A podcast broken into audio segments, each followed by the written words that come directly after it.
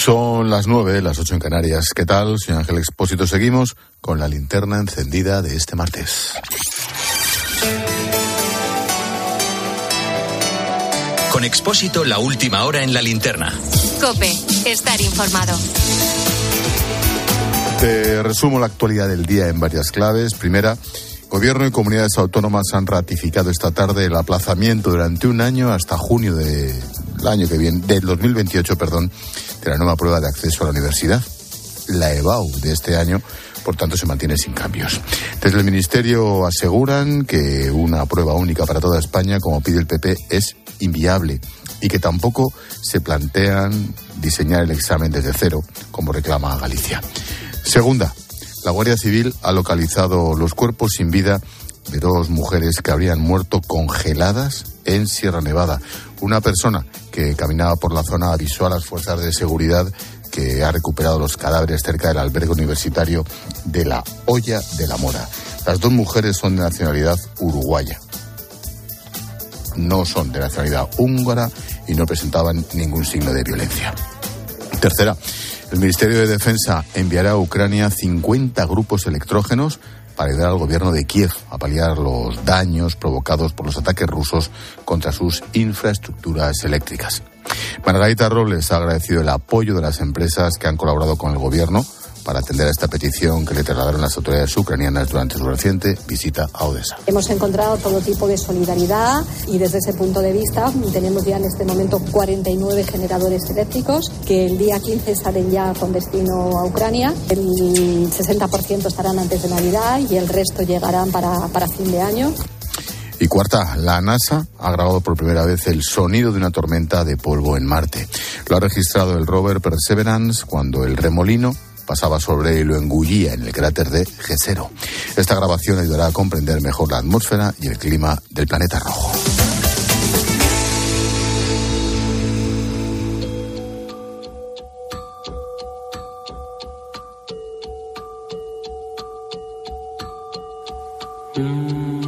Escuchas la linterna. Con Expósito. Cope, estar informado. Eran cerca de las 10 de la noche del 13 de diciembre de 2021 cuando de repente el volcán Cumbre Vieja empezó a dejar de dar signos vitales. El ensordecedor ruido empezó a decaer, poniendo punto y final a la erupción más larga y destructiva de las que se tiene constancia en la época reciente, en la isla de La Palma. Así lo anunciaba Julio Pérez, el consejero de Administraciones Públicas y Seguridad del Gobierno de Canarias. Quiero hoy decir, se dice con muy pocas palabras, con cuatro palabras, la erupción ha terminado. No hay lava, no hay piroclastos, no hay gases significativos, no hay sismos, terremotos significativos, no hay tremor. La erupción ha durado 85 días y 8 horas, desde el 19 de septiembre, casi todavía en verano, hasta el 13 de diciembre, casi en invierno. El comité pendiente de vigilar la erupción de este volcán estableció un plazo de 12 días a partir de ese 13 de diciembre para determinar el fin de la actividad eruptiva. 85 días y 8 horas desde ese 19 de septiembre que decía el consejero cuando la tierra se abrió justo en la zona de Cabeza de Vaca, en la ladera oeste del Cumbre Vieja.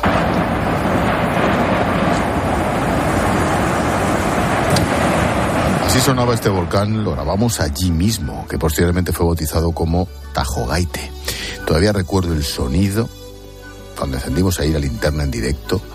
Para que te hagas una idea, el ruido era muy similar al de un avión volando cerca, pero 24 horas al día. Imagínate. La lava arrasó todo lo que se encontró a su paso. Cerca de 7.000 personas fueron desalojadas, 1.300 viviendas destruidas. Vecinos como Marcos no pudieron rescatar nada. Se llevó todo. Ropa, una bicicleta eléctrica de 3.000 euros.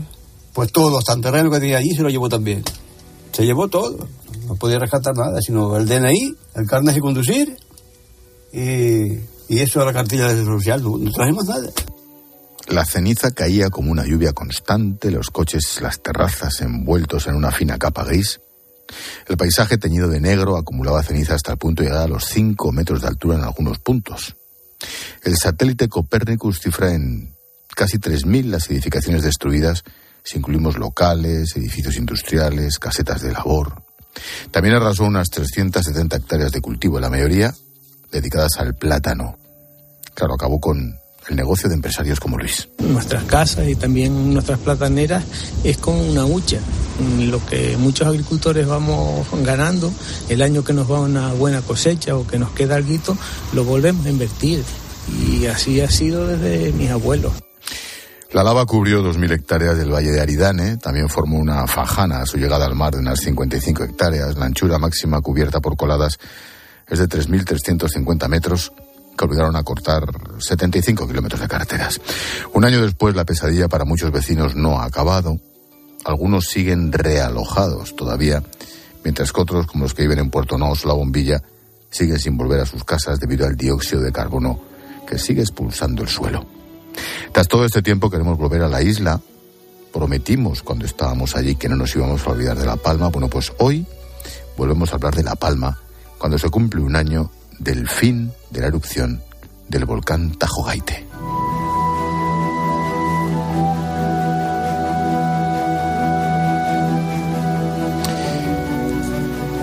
Primero te hablo de la situación ahora mismo. Hace un año se dio por terminada la erupción, por cierto, un nombre Tajogaite que significa tarta de raíces de helechos, haciendo referencia a la torta de harina de raíces que se come en esta zona.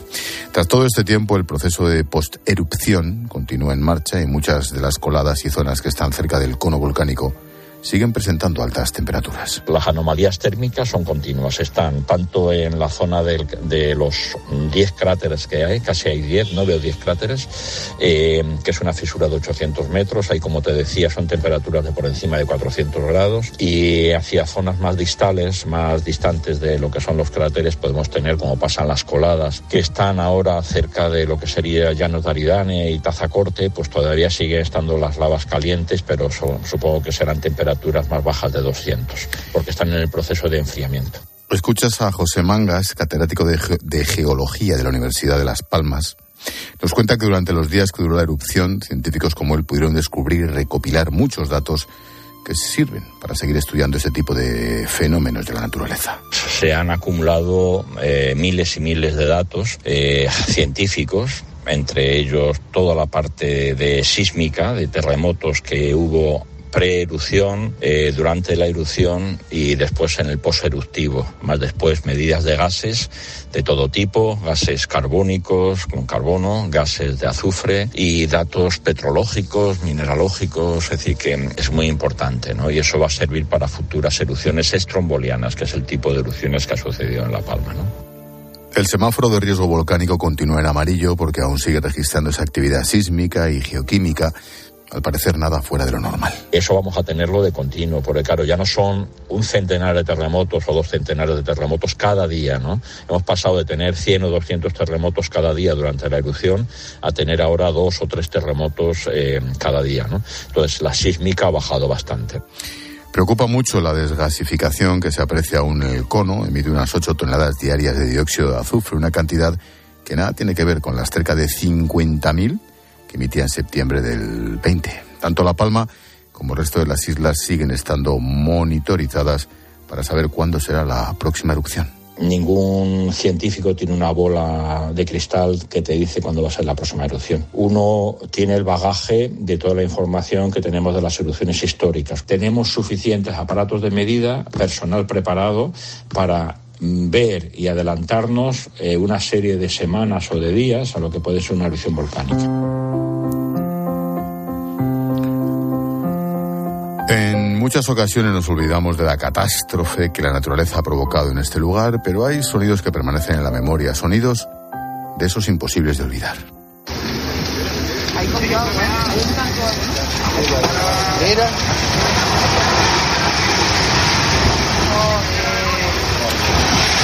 Los ríos de lava se zamparon literalmente la iglesia, el campanario de Todoque, un símbolo cuya caída fue un auténtico golpe a la moral de los vecinos. Su párroco es Alberto Hernández. Todavía recuerdo la nostalgia con la que me hablaba de su templo. Un año más tarde nos cuenta que los vecinos poco a poco salen adelante. Los vecinos mayoritariamente comparten ahora sus ilusiones, sus proyectos de futuro. Eh, están, pues, de alguna manera ilusionados con, con esa vida que comienzan a, ver un poquito más normalizada, ¿no? También es verdad que sigue habiendo pues mucha reivindicación de, de, aquello que no acaba de llegar, de esa ayuda prometida que no, que no les han ingresado. Palmero, de 41 años, nuestro cura Alberto consiguió volver a oficiar misa reuniendo las comunidades parroquiales de Todoque y de La Laguna en el templo de San Isidro.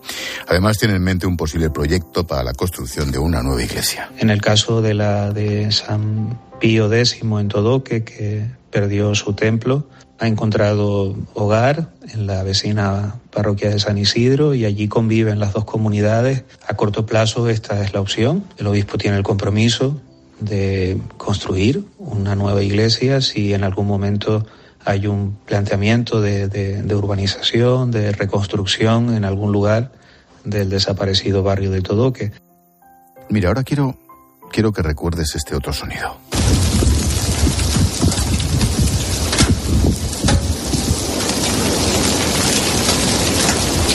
Es la colada de, lava arrasando poco a poco el colegio de los Campitos en los llanos de Aridane. Un pequeño centro educativo donde estudiaban 50 alumnos. Su directora es Ángeles Nieves, que hace tan solo un mes recorría el lugar de su colegio cruzando la nueva carretera construida sobre la lava. Fue impactante comprobar que todo aquello que había transitado durante toda mi vida ya no existía. No podía ubicar nuestro cole, ni nada de nuestro antiguo barrio. Ahora, después de un año, debemos pasar página, eso sí, sin olvidar, y luchar por nuestros niños y niñas, porque la escuela la formamos todos, familias, niños, niñas, maestros y maestras.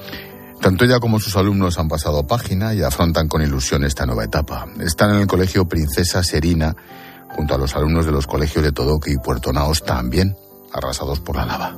Los tres pequeños centros nos hemos convertido en una gran familia. Juntos realizamos proyectos, actividades, fiestas, salidas y convivencia.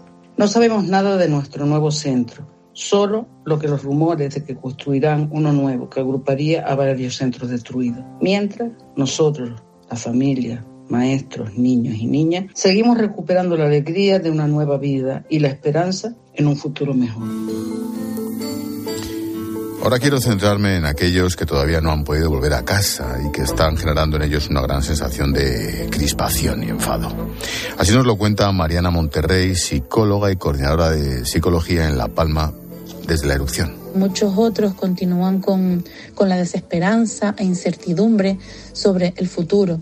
Los vecinos de los barrios residenciales de La Bombilla y Puerto Nao, de pues de cuándo podrán volver a sus casas, o el enfado por la adjudicación de las casas modulares y de madera, donde se adjudica a unos y a otros no, con un sentimiento de, de abandono y de incertidumbre.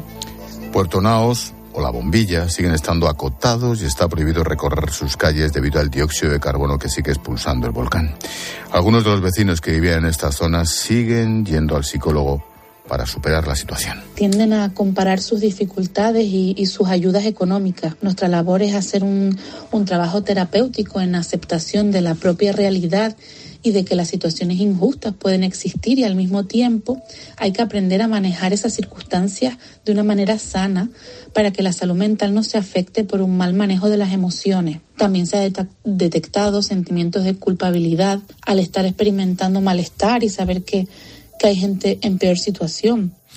Un año después, todavía habrá familias que tengan que pasar las navidades realojados en un hotel esperando una nueva casa en la que poder hacer su vida. Las últimas cifras hablan de cerca de un centenar de personas. Una de ellas es Vanessa Calero. Vanessa, buenas noches. Hola, buenas noches. Gracias por atenderlo primero, Vanessa. Oye. Gracias a ustedes. ¿cómo, ¿Cómo estás tú, tu gente? ¿Con quién estáis viviendo ahora? Vamos a ver, si te digo que bien, te estoy mintiendo. Porque la verdad que ya es mucho tiempo viviendo en una habitación de hotel y es, es difícil. En esta fecha se hace más difícil todavía.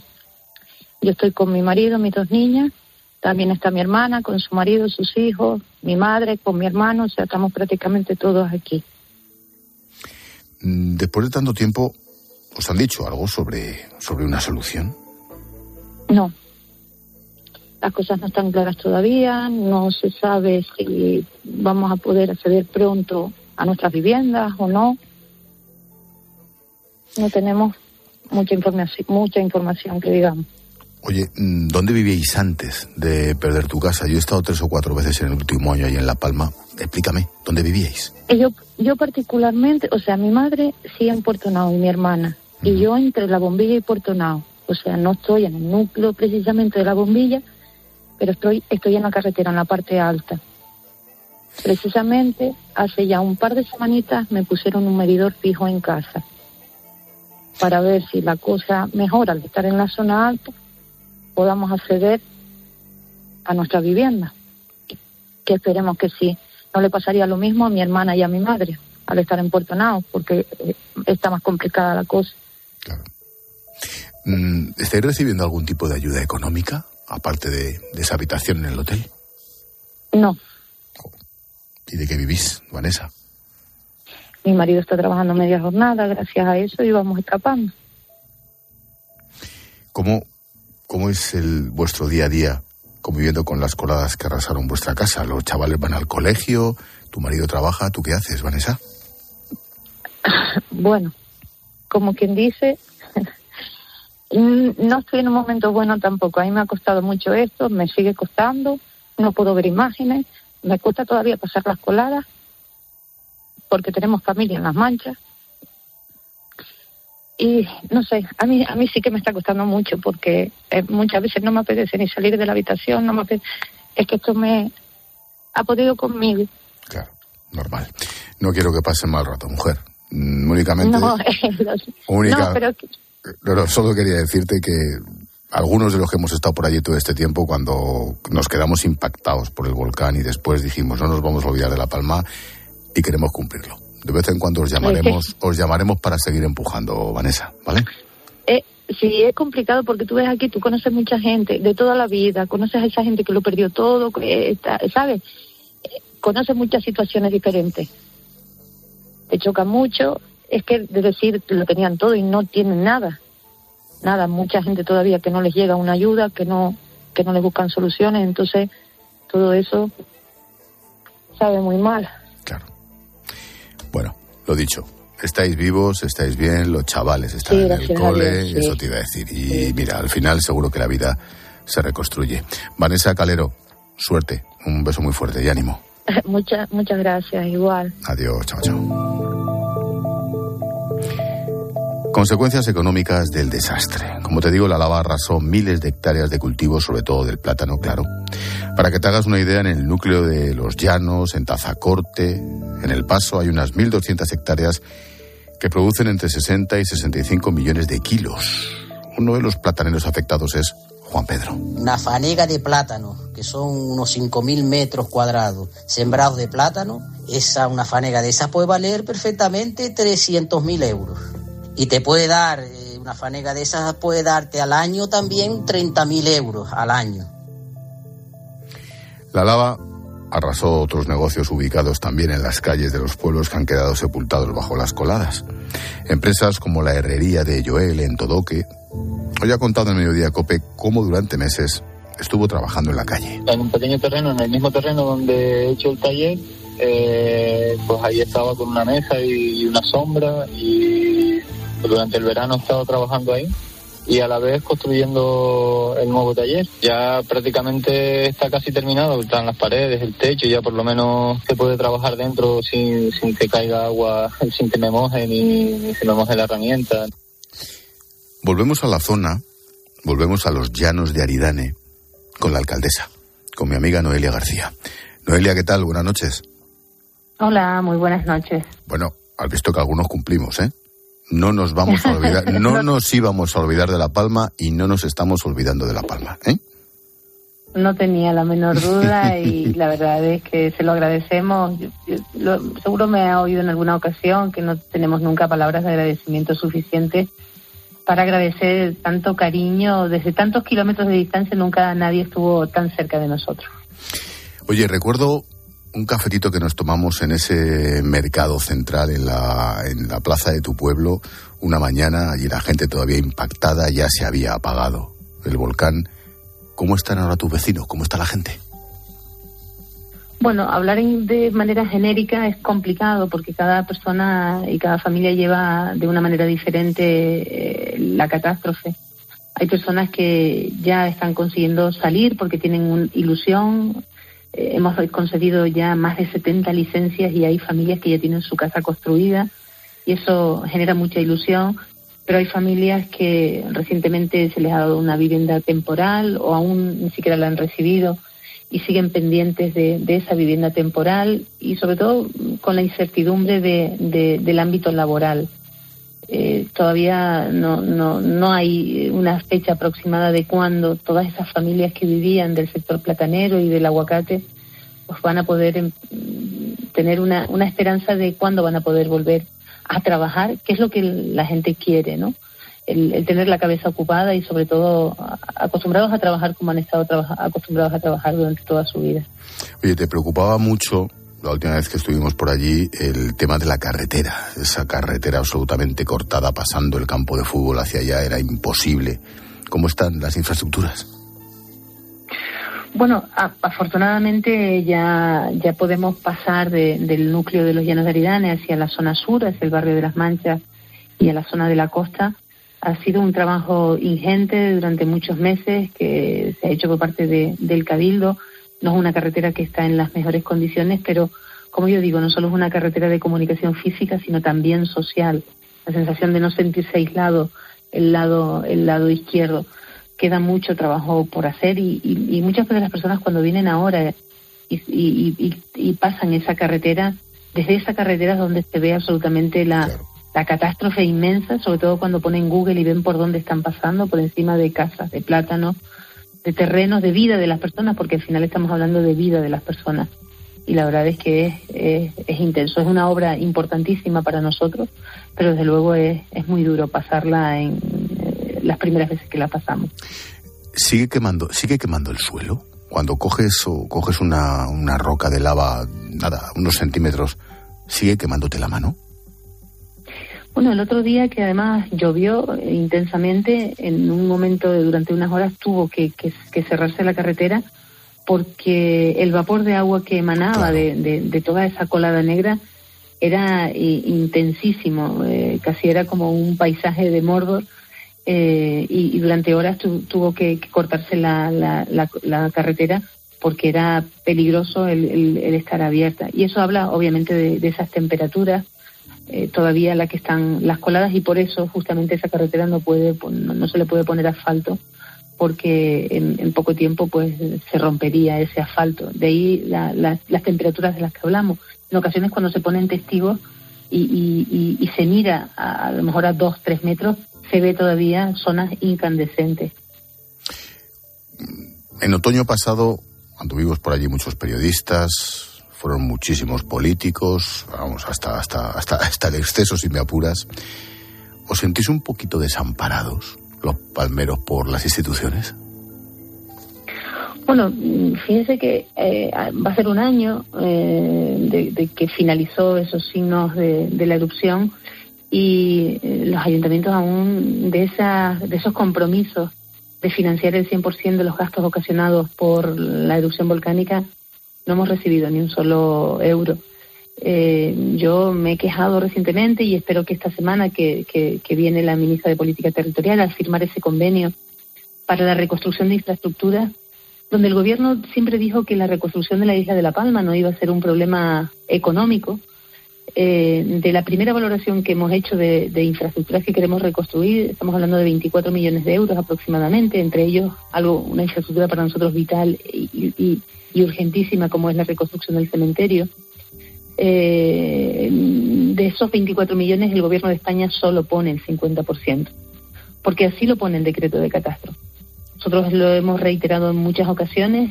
Creo que los Llanos de Aridane, como municipio más afectado, no tenemos la capacidad, con un presupuesto de 20 millones de euros al año, de sufragar el otro 50%. El gobierno de Canarias ha dicho que se comprometían a poner el otro 25%, pero nos sigue faltando un 25%.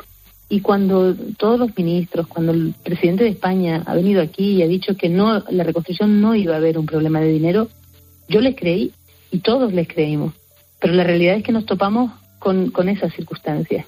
Igual con las ayudas eh, para eh, todos esos eh, gastos que tuvimos que cometer las diferentes administraciones para paliar las consecuencias. Nos estamos rigiendo por un decreto eh, de catástrofe genérico, el, el 307-2005, donde habla de que solo se va a financiar los gastos ocasionados para salvaguardar la vida de las personas. Por lo tanto, nosotros que hemos estado trasladando personas que habían fallecido hacía un año, dos años, eh, trasladando restos porque corría riesgo de colapso el cementerio y ha sido gastos importantes, el gobierno de España dice que, que, que no nos lo cubre. O el apoyo al albergue de animales tampoco nos lo cubre o eh, el entorno de las viviendas que estaban sepultadas absolutamente de arena tampoco nos lo cubre porque es una propiedad privada.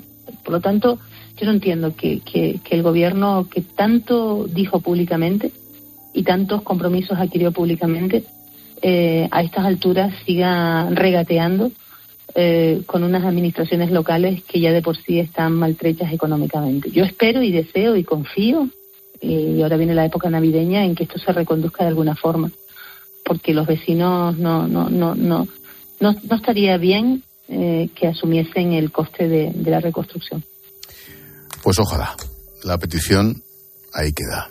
Mm, prometimos varias veces que no nos íbamos a olvidar. Estamos cumpliendo y a la vuelta de Navidad, después de la visita a la vez de la ministra y tal, volveremos a hacer un poquito de ruido a ver si, a ver si es verdad. Noelia García, alcaldesa de los Llanos de Aridane, en la isla de La Palma. Gracias y suerte, alcaldesa. Muchísimas gracias a ustedes por, por, por el apoyo, por estar pendientes y porque sé que, que, que, tienen la cabeza y el corazón en la isla de La Palma y no tengo más que palabras de agradecimiento. Muchas gracias. Nos tocó mucho lo que vivimos allí y no, no, no hay derecho a olvidarnos, no lo vamos a hacer. Gracias, Noelia, cuídate. Gracias, buenas noches. Adiós, chao, chao. Dijimos que íbamos a hacer todo lo posible, aunque fuera ruido, para ayudar a La Palma y por eso hemos querido hablar de nuevo de ellos justo cuando se cumple un año desde que el volcán dejó de expulsar lava. Todavía queda mucho por hacer, por reconstruir. Nosotros seguiremos acercándonos a los palmeros porque La Palma tiene que seguir siendo lo que es, la isla bonita.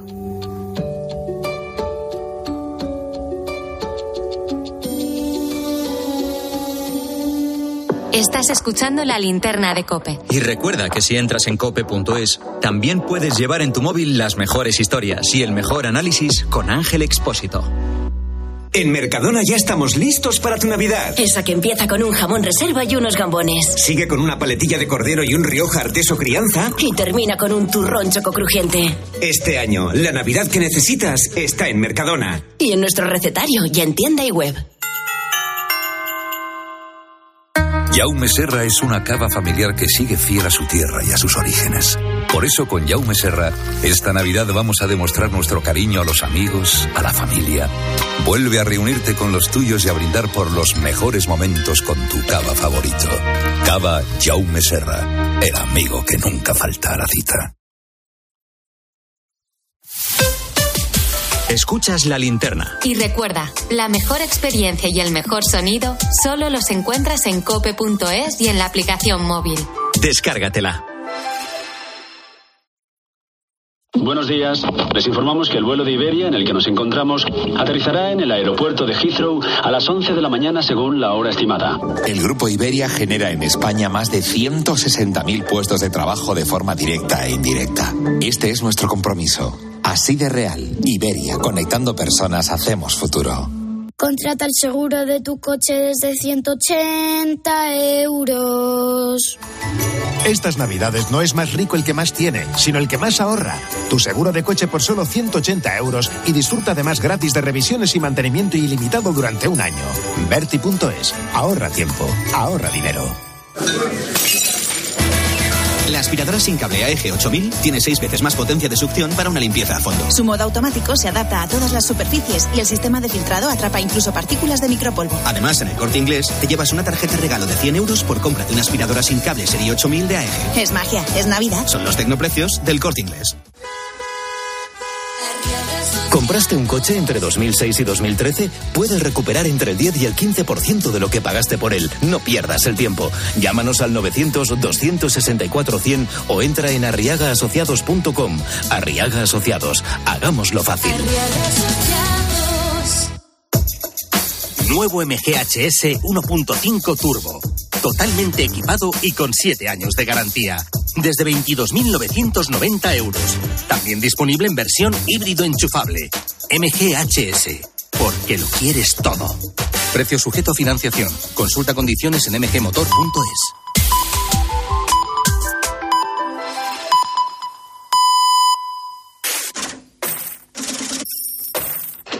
Expósito. La linterna. Cope. Estar informado. La reunión de los ministros de Energía de la Unión Europea para fijar el tope al precio del gas ha terminado sin acuerdo. Bruselas hizo una primera propuesta de 275 euros megavatio hora que no convenció a los países que sí apoyan la medida, entre los que se encuentran España, Italia o Bélgica. Otros, como Alemania o Países Bajos, no quieren arriesgarse a imponer un límite porque temen que se pueda comprometer el suministro. Teresa Rivera es vicepresidenta y ministra para la transición ecológica. Nosotros creemos que no debe haber un precio mínimo, que debe ser una referencia vinculada a la evolución de los precios medios de los mercados internacionales, con una prima para garantizar que seguimos siendo atractivos para poder eh, atraer gas a Europa. Y hay otros Estados miembros que consideran que debe haber un precio de partida para intervenir y es un precio muy alto. Pilar García de la Granja, buenas noches. ¿Qué tal Ángel? Buenas noches. Yo reconozco que me pierdo. ¿Por qué Europa no es capaz de ponerse de acuerdo? Bueno, pues por lo que hemos contado tantas veces, Ángel, porque hay 27 países que tienen 27 sistemas eléctricos, 27 intereses geoestratégicos y por lo tanto pues es muy complicado un acuerdo, ¿no? Tú lo contabas. Mientras los países del norte son muy dependientes del gas, como Alemania, Austria, Países Bajos o los Bálticos, pues quieren una horquilla mucho más ancha, ¿no? Los del sur no tenemos tanto problema porque mm, dos razones fundamentales, tenemos menos frío e infinitamente menos industrias intensivas en energía que es fundamental para, para el consumo de gas. Rivera vendió la piel del oso. Te recuerdo que en junio pasado, hace seis meses, explicó que la excepción ibérica se la habíamos vendido a toda Europa y aquí estamos en diciembre pues esperando a ver qué es lo que pasa. ¿no? Lo normal es que se haga un acuerdo a la carta de cada país y de las necesidades de cada país. Precisamente esta semana el precio de la luz en España continúa su tendencia a la baja. Mañana pagaremos el megavatio hora a 81 euros. El gobierno se plantea reducir un 9% los cargos de la factura eléctrica para familias y pymes. ¿Cómo lo ves? Pues muy bien. Todo lo que pueda ser reducir la factura de la luz con el dineral extra que ya hemos pagado vía IVA, por ejemplo, durante todo este año, a mí me parece que es perfecto, ¿no? Es la mejor utilización. Y sobre el precio de la luz, pues que es lógico que caiga. El, el otoño-invierno está siendo muy moderado y, sobre todo en los últimos días, en las últimas semanas, estamos teniendo lluvia y viento, lo que hace mucho más atractivas las energías renovables, que para eso hemos invertido en ellas. Hoy, hoy Bruselas ha aprobado un impuesto sobre la emisión de carbono en los procesos de producción de las importaciones. Va a afectar sobre todo a la industria. El objetivo es forzar a los países extracomunitarios a que sean más respetuosos con el medio ambiente. Eh, ¿Tiene algo que decir que tienes por ahí al lado? Sí. Pilar? Max. ¿Tiene algún, ¿Max tiene algún comentario que hacer sobre los impuestos al carbono? No, no lo sé. Debe estar protestando por algo. Perdóname porque pensé que estaba encerrado. La vida, la vida es así. Oye, ¿esto del impuesto hace Europa más o menos competitiva? La hace menos competitiva. Eh, creo que algunos países se van a negar, como China o los países de América Latina, por ejemplo, porque van a intentar evitar subir sus precios para subir en Europa, ¿no? Pero es más sobre todo la construcción, los fertilizantes y la electricidad o el hidrógeno van a ser mucho más caros, lo que significa que lo vamos a pagar caro, mucho más caro los propios consumidores europeos. Vamos a por el invitado. Venga.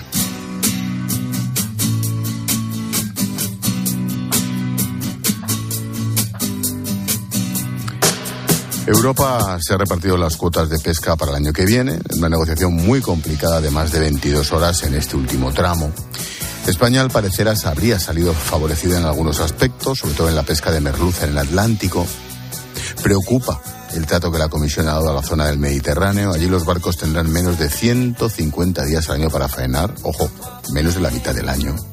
Aún así, para el ministro Luis Planas, el acuerdo es positivo. Un buen resultado por dos razones. Porque en circunstancias muy complicadas hemos logrado aumentos de capturas en especies muy importantes para nosotros, para nuestra flota pesquera. Y en segundo lugar, porque hemos conseguido limitar el recorte de días de pesca en el Mediterráneo. Vamos a analizar las claves de estas nuevas cuotas, pros y contras, con Javier Garat, secretario general de CEPESCA, la Confederación Española de Pesca. Javier, ¿qué tal? Buenas noches. Buenas noches, Ángel. Qué alegría hablar contigo. Igualmente, amigo. Gracias por atendernos, como siempre. Oye, lo primero, mm, una valoración general. El ministro dice que es muy positivo. Seguramente hay un sí y un pero. ¿Qué pasa? Sí, por eso hemos dicho que nuestro sentimiento es agridulce, porque es verdad que hay, hay elementos positivos.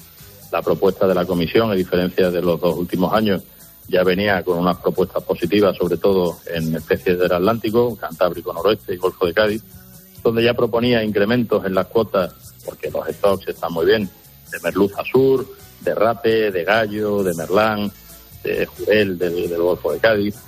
Y bueno, apuntaba ya a buenas maneras. Había un par de especies que preocupaban, el jurel del Cantábrico Noroeste, donde proponían un tax cero, y la cigala del Golfo de Cádiz, que proponían una reducción del 36%. Y luego había un par de especies, lenguado y abadejo, que proponían reducciones del, del 11 y del 10% respectivamente. Bueno, pues al final de la negociación, las propuestas que iban en positivo se han mantenido bien, como estaban.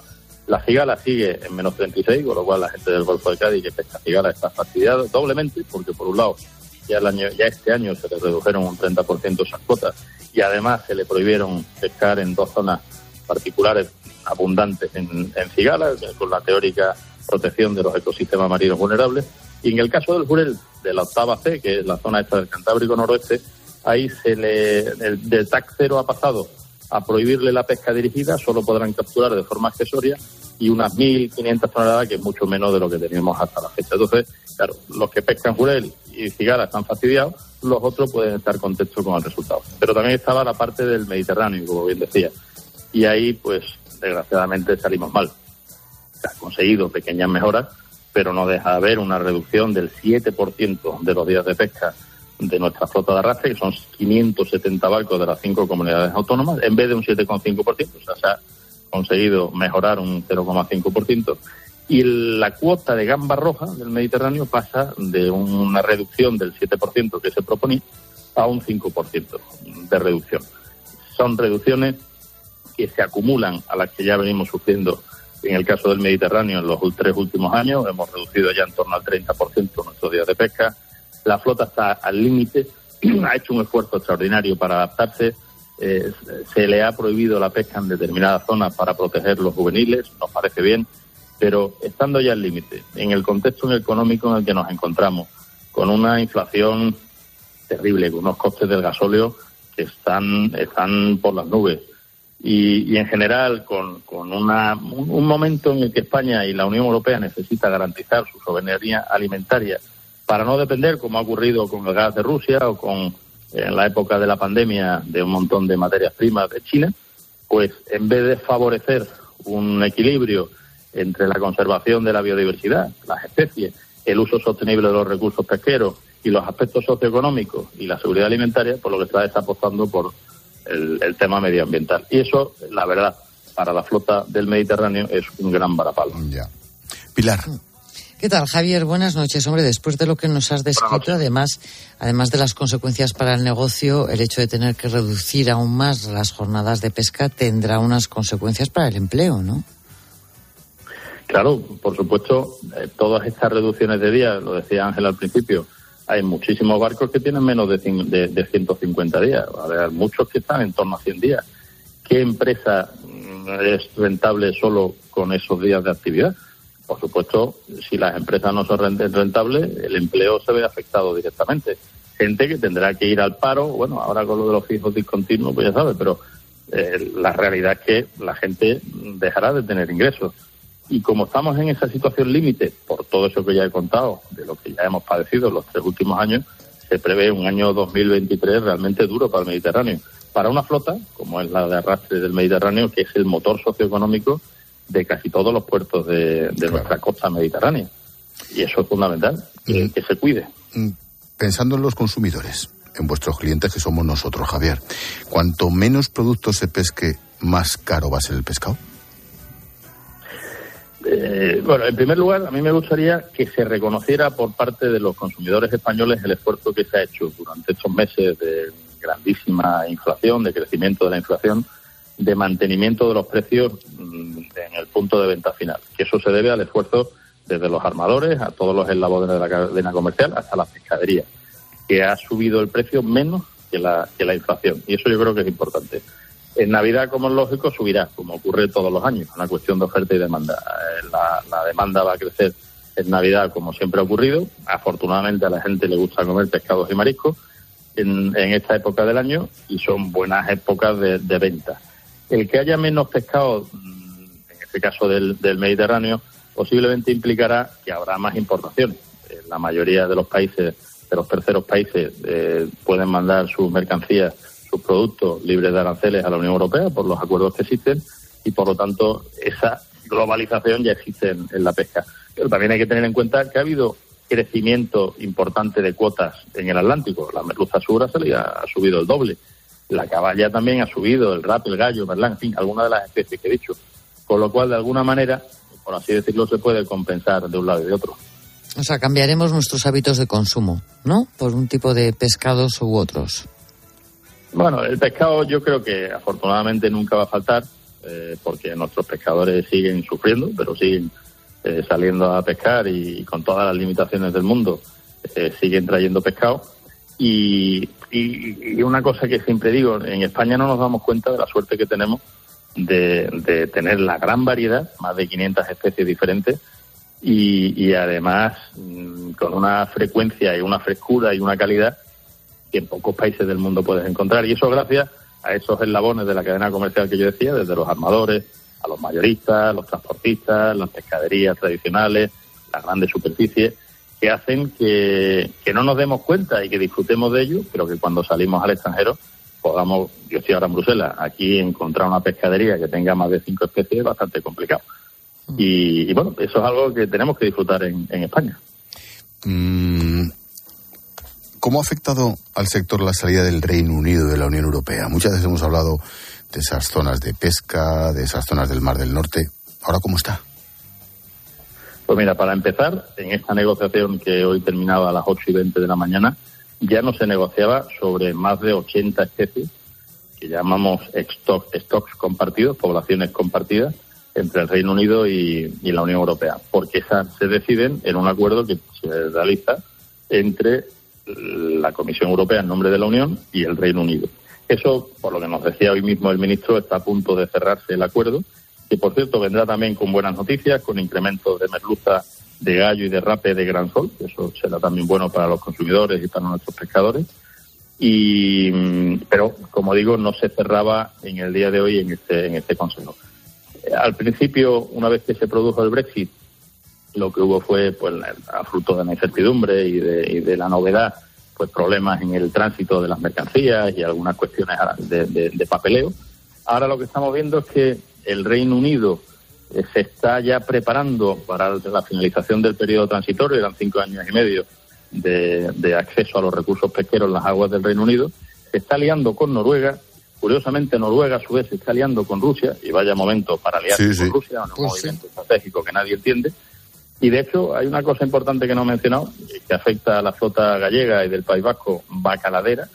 Ha habido una nota, una declaración por parte de, de países como España, Francia, Alemania, Polonia y Portugal, que han lamentado que, Noruega no esté cumpliendo el, acuerdo político alcanzado en abril del 2022, por el que debía haber fijado una cuota de bacalao en Svalbard, un archipiélago que hay cerca de, Noruega, y que nos tiene realmente fastidiado a la flota bacaladera que tradicionalmente ha pescado en esas aguas. Ha habido una llamada de atención solicitando a la Comisión Europea que se ponga las pilas con Noruega y a Noruega para que deje de hacer el tonto, porque como digo, se está liando con, con Rusia, está entrando más bacalao ruso a través de Noruega, que ya se convierte en bacalao noruego que nunca en el mercado español en el mercado de la Unión Europea, y eso no tiene ningún sentido en las condiciones en las que estamos ahora con la situación de Rusia.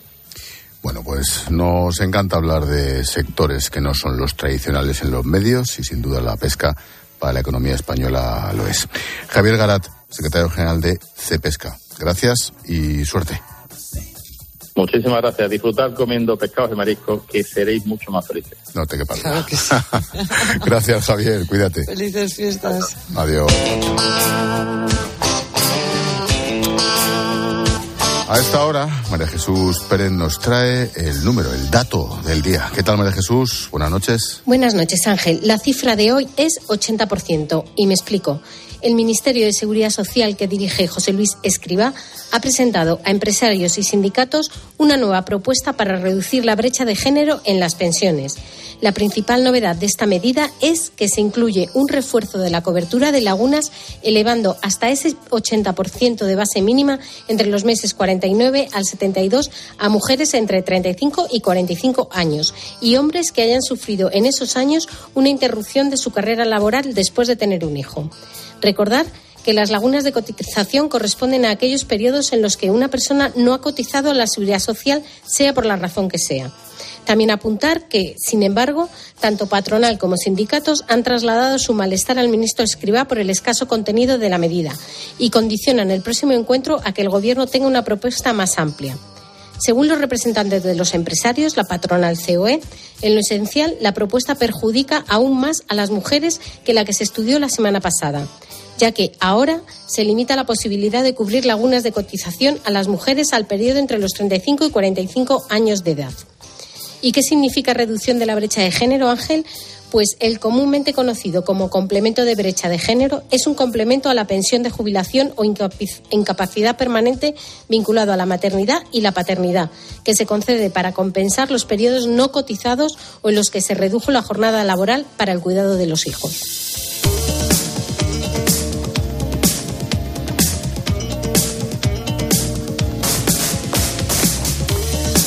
Hace una semana, Coruña se ratificó como sede de la Agencia Española de Supervisión de Inteligencia Artificial, la AESIA. Con esta determinación, con este nombramiento desde el Gobierno de la sede, España será el primer país de la Unión Europea con un organismo que vigile y controle el uso y los riesgos de la inteligencia artificial. ¿Es necesario regular esta tecnología? ¿Existen algoritmos que puedan discriminarnos, lo bueno, lo peor, perjudicarnos a nivel individual o colectivo? ¿Cómo se regula la, la ética en un ordenador? Como todos los martes, hablamos de tecnología, lo hacemos con nuestro consultor de cabecera, Mario Yáñez. ¿Qué tal, Mario? Buenas noches. ¿Qué Ángel? Buenas noches. Oye, mm, lo primero, ¿por qué la creación de esta agencia?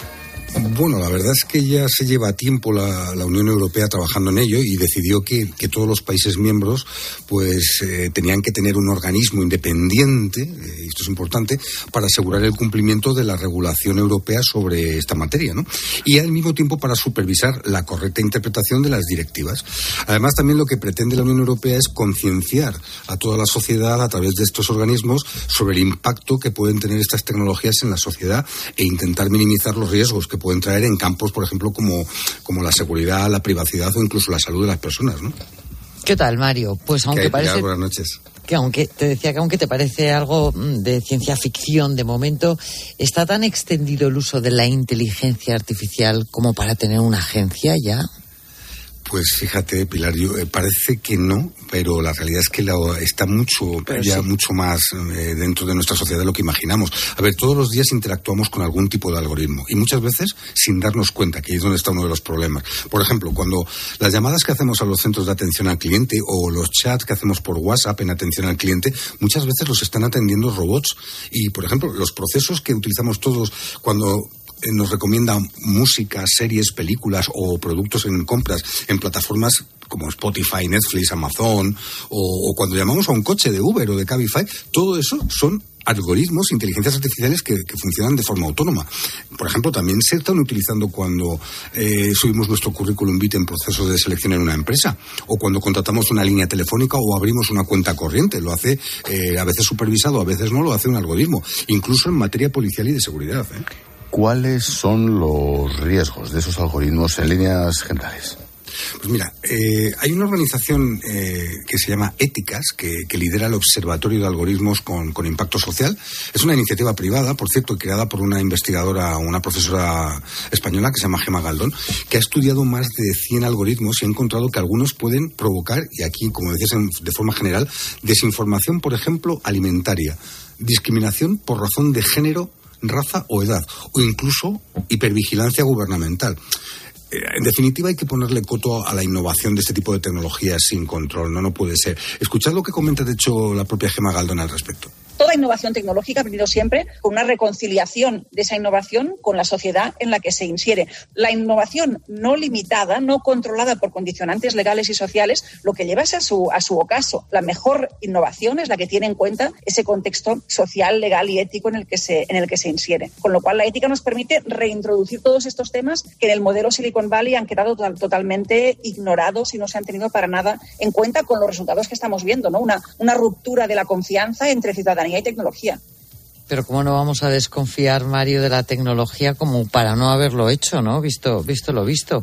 ¿Cuáles son los algoritmos presuntamente peligrosos? Bueno, efectivamente, es como dices Pilar, es que con lo que estamos viendo con la ciberguerra además es normal. Pero fíjate, por ejemplo, por poner algún ejemplillo, eh, por ejemplo, hay un, algoritmo llamado Nutri-Score que, lo que se dedica en teoría es a etiquetar alimentos en función de mm. si son más o menos saludables. Y los analistas de, de este observatorio han detectado que puede llegar a generar desinformación e incluso discriminación socioeconómica a algunos usuarios sobre qué alimentos pueden tomar o no.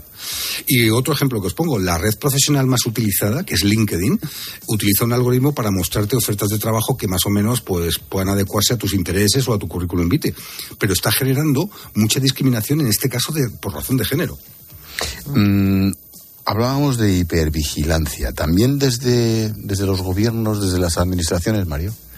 Pues mira, en teoría deben ser los buenos, pero, pero todos sabemos que esto puede ser peligroso. Hay algún algoritmo, por ejemplo, en Europa hay uno llamado Tensor, que lo utilizan varios países europeos, entre ellos España, en el que, bueno, lo utilizan para prevenir actividades terroristas, ¿no? Para predecir y, prevenir estas actividades. Pero claro, lo han visto que podría suponer una amenaza, depende de cómo se use, para la privacidad de los ciudadanos. Ya hemos visto lo que ha pasado con los móviles de algún político, ¿no? También eh, tenemos el otro algoritmo que se llama Veripol, que lo que hace es que atiende y escucha las llamadas que se realizan a la policía para, a través del tono de voz y lo que dice y cómo lo dice la persona, ver si lo que está diciendo es verdad o mentira. Y, bueno, imaginaros el caso, ¿no? Esto podría dar lugar a que una, una, persona que llame a la policía, que hable mal español o tenga un acento muy marcado, pues podría no ser atendido por la policía porque el algoritmo lo descarte, ¿no? Y bueno, hay otro caso que ya se ha hecho una prueba en Cataluña, que es el, algoritmo Riscambi, que puede decidir sobre la libertad de un reo. Pero bueno, yo no sé para qué quieren aquí tecnología si ya se lo han hecho, pero bueno.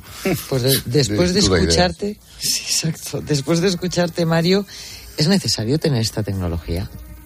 Claro, la verdad es que aunque parezca que, da miedo, sin ser tremendista, eh, los malos están utilizando este tipo de tecnologías para atacarnos continuamente en el ciberespacio. Lo estamos viendo con la guerra de Ucrania o con las grandes corporaciones industriales que, sinceramente, pues muchas veces no tienen demasiados escrúpulos en usar inteligencia artificial para alcanzar sus objetivos industriales o comerciales.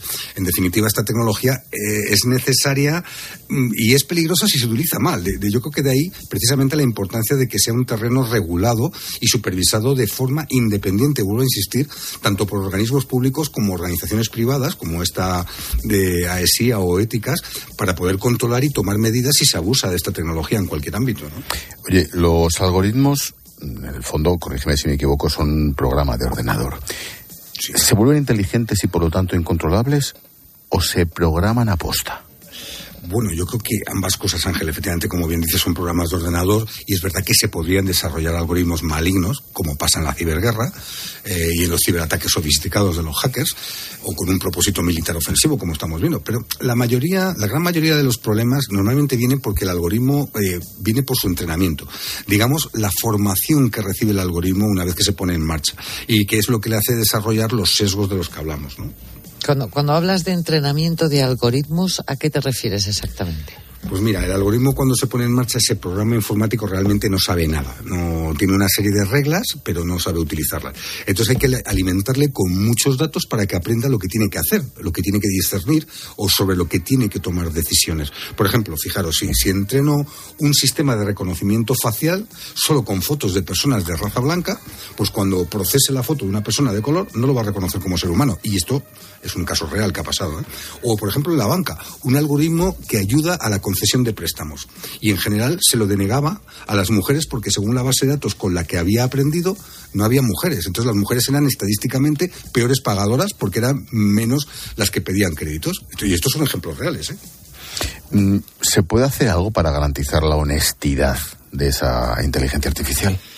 Pues por supuesto que sí. Yo creo que los expertos llevan trabajando décadas en este tema ¿eh? de la ética de la, de la tecnología. Y hay varios marcos de trabajo desarrollados ya incluso. Y todos coinciden en que hay tres retos muy importantes a resolver. Primero, confianza. ¿Qué podemos, ¿Cómo podemos garantizar que estos sistemas sean seguros y fiables? Segundo, equidad cómo garantizar que nos tratan a todos por igual. Y tercero, transparencia. ¿Cómo entender lo que hacen estos sistemas para poder en un momento dado poder reclamar si hiciera falta, ¿no? ¿Y cómo conseguir que sean fiables, equitativos y transparentes? Toma ya. Ay, eso es lo complicado. eso es realmente lo complicado. Pues mira, probablemente el punto de partida más importante sea el tercer punto, el de la transparencia. Es decir, que las empresas que desarrollan este tipo de, de algoritmos y de sistemas informen detalladamente a estas nuevas agencias de supervisión explicando qué hacen los algoritmos y cómo lo hacen para que cualquier ciudadano sepamos cuando estamos interactuando con una inteligencia artificial, cómo va a funcionar y cómo nos afecta y en caso de conflicto, pues poder reclamar. Y por otro lado, la supervisión de la operación, o sea, no dejar sola a la máquina. O sea, decir, no decir, bueno, ahí pongo un programa, me ahorro costes y que el algoritmo haga lo que quiera. No. Sobre todo al principio, por esta entrenamiento que hablábamos, la, la, inteligencia artificial debe ser supervisada por un ser humano y, bueno, y por supuesto, como último punto, yo diría que el, el, debido cumplimiento de las normativas que se están desarrollando en esta materia, como por ejemplo, y otras relativas, por ejemplo, como los derechos fundamentales o la de protección de datos que ya existen en Europa.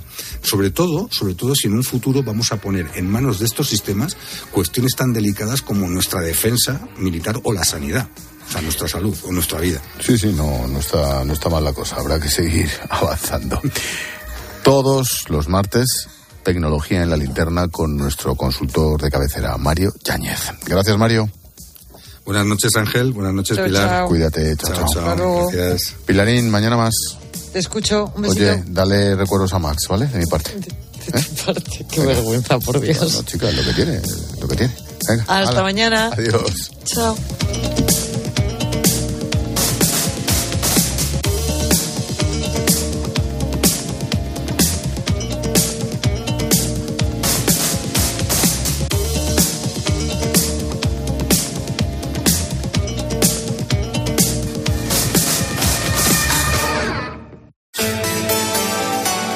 Expósito. La linterna. Cope. Estar informado. ¿Qué alimentos se encarecen más esta Navidad? ¿Por qué no baja el precio de los pisos? Eso de lo que todo el mundo habla en la calle y que afecta, solo se lo escuchas a Pilar García de la Granja de lunes a viernes desde las 6 de la mañana en Herrera en Cope con Carlos Herrera. Pilar, nos enfrentamos a la Navidad más cara. Como colofón al año más caro en décadas, Carlos. Y también a las nueve y media de la noche en la linterna con Ángel Expósito. Una hipoteca media de 150.000 euros, la cuota habría subido 3.000 eurazos al año. Efectivamente, es necesario que la banca. El mejor análisis para saber cómo afecta a tu bolsillo lo que sucede a tu alrededor lo encuentras con Pilar García de la Granja en Herrera en Cope y en la linterna. Dos cositas. La primera, una motera conoce la ciudad como la palma de su mano. La segunda, una mutuera siempre paga menos. Vente a la mutua con tu seguro de moto y te bajamos su precio sea cual sea. Llama al 91 555 5555. 91 555 5555. Por esta y muchas cosas más, vente a la mutua. Condiciones en mutua.es. No me agobies. No me entiendes. No me gusta. No me apetece. No me renta. No me rayes. No me digas cómo hacerlo. No me comas la oreja. No me digas lo que tengo que hacer. La adolescencia de tus hijos te pondrá a prueba. Descubre cómo disfrutarla. Entra en fat.es. Navidad será un fiestón que tengo un extra de ilusión. Iré hasta Laponia en autostop con un extra de ilusión. Dame un cupón, o mejor dame dos, que quiero un extra de ilusión. Por 10 euros, cupón extra de Navidad de la 11 con 75 premios de 400.000 euros. El 1 de enero, cupón extra de Navidad de la 11. Dame un extra de ilusión. A todos los que jugáis a la 11, bien jugado. Juega responsablemente y solo si eres mayor de edad. Escuchas la linterna. Y recuerda, la mejor experiencia y el mejor sonido solo los encuentras en cope.es y en la aplicación móvil. Descárgatela. Nuevo MGHS 1.5 Turbo. Totalmente equipado y con 7 años de garantía. Desde 22.990 euros. También disponible en versión híbrido enchufable. MGHS. Porque lo quieres todo. Precio sujeto a financiación. Consulta condiciones en mgmotor.es. La espera ha terminado. Regresa a Pandora y disfruta de la nueva entrega de la película más taquillera de todos los tiempos. ¡Este es nuestro hogar! Solo quiero a mi familia a salvo. Avatar, El sentido del agua, dirigida por James Cameron. 16 de diciembre solo en cines. También en un espectacular 3D y otros formatos premium.